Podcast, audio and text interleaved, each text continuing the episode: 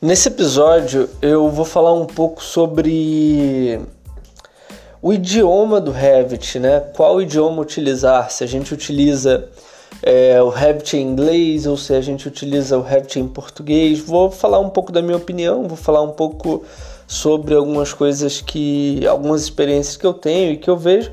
E bom, e aí no final das contas, claro, como sempre, você tem que tirar a sua própria conclusão, né?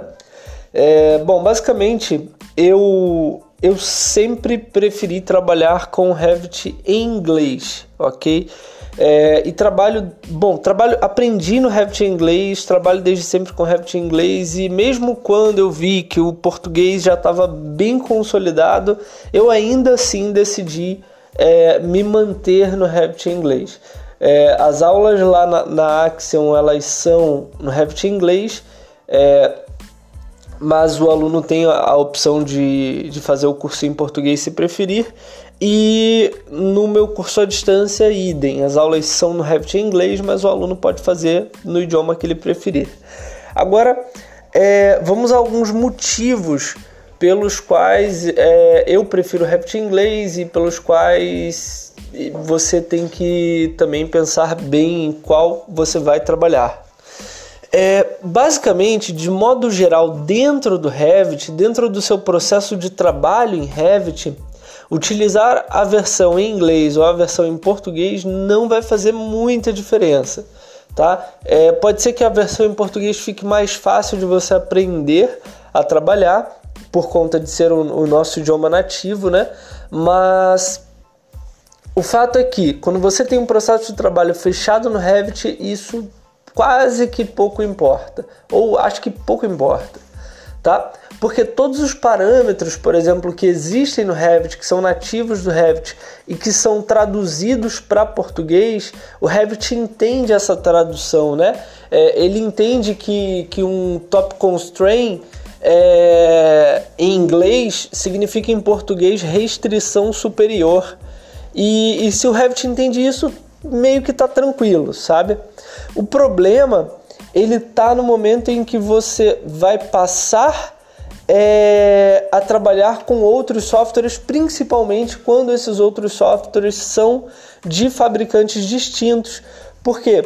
Tem muitos softwares que extraem informações do seu modelo BIM, extraem informações do seu do seu do Revit, e quando você vai fazer essa extração de informações a partir de um software que está traduzido para português, você precisa ter no outro software também o seu processo de trabalho definido naquele idioma. Então, esse outro software ele talvez não entenda é, que é, top constraint significa restrição superior, que isso é o mesmo parâmetro. Talvez ele, quando for buscar essa informação lá no, no Revit, ele não encontra a informação porque ele não entendeu a tradução. Então, novamente, você precisa realmente pensar em qual é o idioma que você quer trabalhar para você poder pensar no seu processo de trabalho e construir o seu processo de trabalho baseado naquele idioma. Na minha opinião, se você vai trabalhar com o Revit em inglês, de modo geral você não vai ter preocupação com isso. Porque é, todos os, o, o, inglês, bom, digamos que talvez talvez você não concorde comigo, mas o inglês é a língua global, né? É o idioma que todo mundo fala, digamos assim, né? Eu não falo inglês, eu não sou fluente em inglês, mas é o, é o idioma global, é o idioma que todos os softwares utilizam, é o idioma, bom, onde as coisas são construídas, né? Onde os softwares são construídos. Então, é, na minha opinião, eu acho que é muito mais vantajoso você trabalhar com o software em inglês, tá? E vou, vou dar um exemplo também, alguns exemplos ah, sobre isso ainda, né? É, vamos ao AutoCAD, né? Todo mundo usa o AutoCAD em inglês. Ah, por que que usa? Porque o AutoCAD em português é horrível? Não, porque as pessoas se acostumaram. Se acostumaram a usar inglês. Existe AutoCAD em português. É, os comandos são todos em português, os atalhos são todos em português e ninguém sabe usar, ninguém usa, sabe? E, e é somente uma questão de, de costume, é somente uma questão de se acostumar, Sabe, eu, eu quando eu trabalhava com AutoCAD, eu não sou fluente em inglês, mas eu trabalhava praticamente sem usar aquela barra superior, eu ia tudo no comando, porque eu sabia os comandos, mesmo sendo comandos em inglês. Aí agora, atualmente eu vivo na Espanha. Aqui se usa o AutoCAD em espanhol. Eles não usam o AutoCAD em inglês aqui. Por quê? Porque eles se acostumaram, é uma coisa cultural daqui. Eles só sabem usar em espanhol. Se você abrir o AutoCAD em inglês, eles não sabem nem mexer. Da mesma forma que eu, quando cheguei aqui, abri um AutoCAD e fui fazer alguma coisa, eu não conseguia, porque ele é, ele estava todo em espanhol e os comandos são em espanhol e é tudo em espanhol. Então, eu que já nem usava aquela barra superior, tive que ficar buscando ali os desenhozinhos para poder saber o que, que eu estava procurando, porque não dá, sabe? Aqui o Revit também é utilizado grande parte em espanhol. A maioria das pessoas usa em espanhol. Alguns ainda usam em inglês e tudo, mas a maioria em espanhol. Só que a questão é que quando você chega num ponto que você tem que extrair informação do seu modelo, você vai ter que ter o Revit em inglês, daí você vai ter que abrir em inglês. E aí, vamos lá. Uma situação que eu tô passando aqui agora. Eu trabalho no projeto do metrô do Catar, né? Lá da, da para a Copa de 2022. E os arquivos de projeto eles são muito pesados.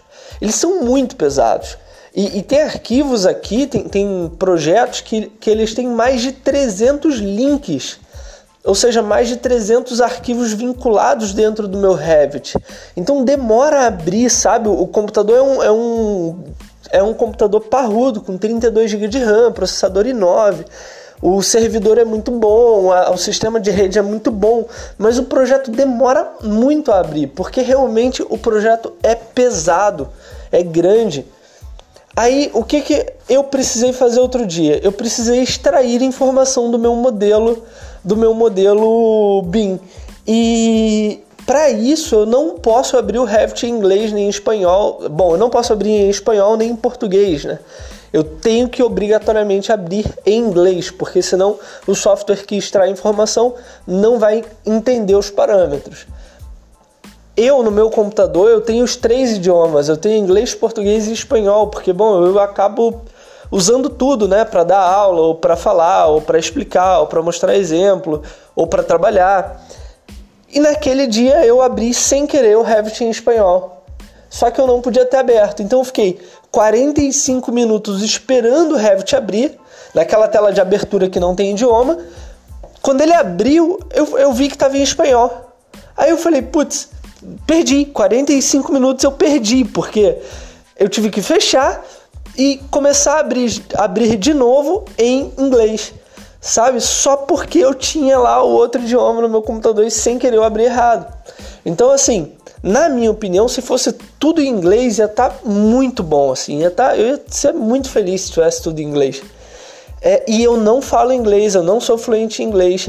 É, eu falo um pouco de espanhol, bom, vivo aqui, me comunico aqui e sou fluente em português, que é meu idioma nativo, sabe? Mas ainda assim, na minha opinião, eu acho que devia ser tudo em inglês. Então, novamente, é, eu recomendo muito que você pense bem sobre qual é o idioma dos softwares que você vai usar, principalmente se você pretende trabalhar no exterior. É, vale a pena, vale a pena de verdade trabalhar com o, o software em inglês, beleza? Mas tudo bem, não tem problema trabalhar em português.